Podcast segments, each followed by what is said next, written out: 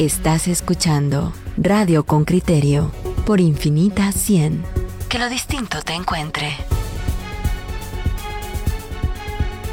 Nuestro invitado ya se encuentra en la línea telefónica.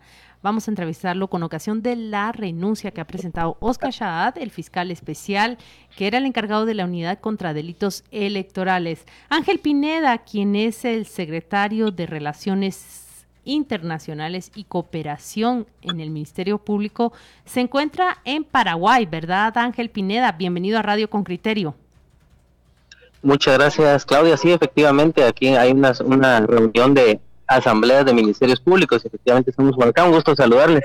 Ah, bueno, yo sé que la entrevista es con ocasión de Oscar Shahad, pero ¿qué, qué, ¿cuál es el tema? ¿Cuál es el tema más relevante, la discusión o el debate en esa Asamblea General de Ministerios Públicos de América Latina, supongo? Claro que sí, efectivamente. Bueno, hay dos temas. Uno es el de violencia de género precisamente Guatemala está liderando el aspecto de, lucha contra la violencia contra la mujer en todas sus manifestaciones y de hecho en la, en la reunión pasada que se, llevó a cabo en Antigua Guatemala se propuso que la red en contra de la violencia de género pudiese ser permanente a nivel de ministerios públicos. Y se está trabajando en toda la documentación, protocolos y mecanismos que permitan darle una transversalización a esta lucha en cada uno de los ministerios públicos de la región. Ya vio Juan Luis preguntando por buenas noticias y allá en esa Asamblea General de Ministerios Públicos de América Latina, Guatemala es un referente en todas las acciones que ha tomado para combatir la violencia de género. Pero Ángel eh, Pineda, nosotros eh, nos hemos comunicado con usted para conocer eh, las circunstancias, para conocer el detalle y lo que puede ser preciso en torno al licenciado Oscar Shad era el jefe de la unidad de delitos electorales hasta que en pleno proceso electoral presenta su renuncia. Bajo amenazas de muerte sale él y su familia del país y ahora lo que finalmente conocemos es que presentó su renuncia. Cuéntenos usted, por favor, eh, bajo qué circunstancias presenta esa renuncia. Bueno, sí, efectivamente, Claudia, él en su momento, como usted menciona, durante el proceso electoral presenta su renuncia, bueno, él, él solicita en primera instancia un permiso para pues, con goce de salario, digamos una licencia con goce de salario por asuntos personales. Eh, esto pues se ventiló en algunos medios de comunicación en torno al tema que usted menciona, que está vinculado a que podía existir amenaza en contra de su vida. Sin embargo, derivado de esas circunstancias, se ha sometido el caso de conocimiento de Fiscalía de Detección de, contra la Narcoactividad.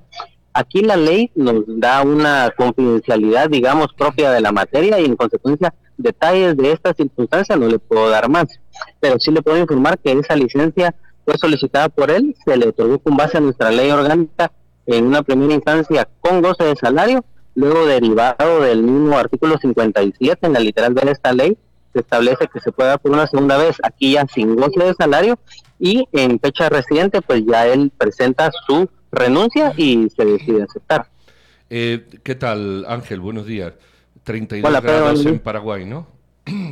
Sí, pues, efectivamente, sí, pues hay que hacerle ganas hay que hacerle ganas. El, el, fiscal Shahar eh, o, ha trascendido que él aducía eh, amenazas.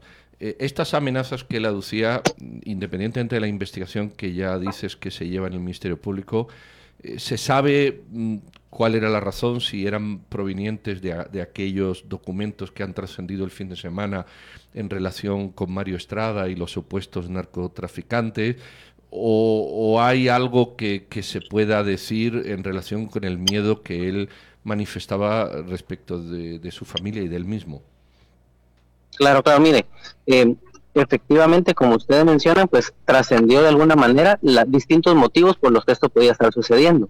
Derivado de ello, de alguna información que sí se tenía, pues se traslada a conocimiento de la Fiscalía de contra la narcotividad de este tema.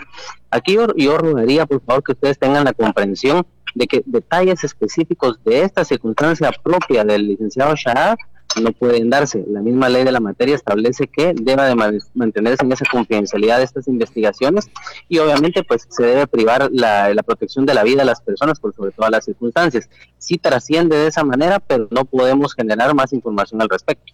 Eh, entendemos entonces que el fiscal Shar queda ya fuera del Ministerio Público por decisión propia y al frente de la Fiscalía de Delitos Electorales, que estaba creo que el fiscal Curuchiches, ¿sigue él o, o supongo, o puede ahora el Ministerio, la fiscal tomar decisión de poner a otro, pero de momento entiendo que así están las cosas. Sí, efectivamente, él está, digamos, en funciones de ese Habrá que tomar una decisión fiscal para determinar quién puede ser el fiscal de excepción. Ángel, que habrá que cuento, ¿verdad? Ángel, buenos días hasta, hasta Paraguay. Soy Juan Luis. Mire, eh, le voy a decir. Buenos días, Luis. Eh, mm, buenos días. Exactamente qué es lo que a mí me preocupa. Mire, yo veo que el Estado de Guatemala, por medio de su sistema de justicia, con la administración anterior del Ministerio Público y en parte también con, con la actual, aunque en menor medida, debo decirlo, ha desarrollado un embate en contra de los mecanismos de financiamiento electoral que le han permitido durante mucho tiempo, sobre todo en tiempos recientes, a un pequeño grupo de poderosos en el país, poderosos en términos económicos, em, determinar prácticamente quién se convierte en, en, presidente de la República, financiando más y mejor a sus campañas electorales, enriqueciendo a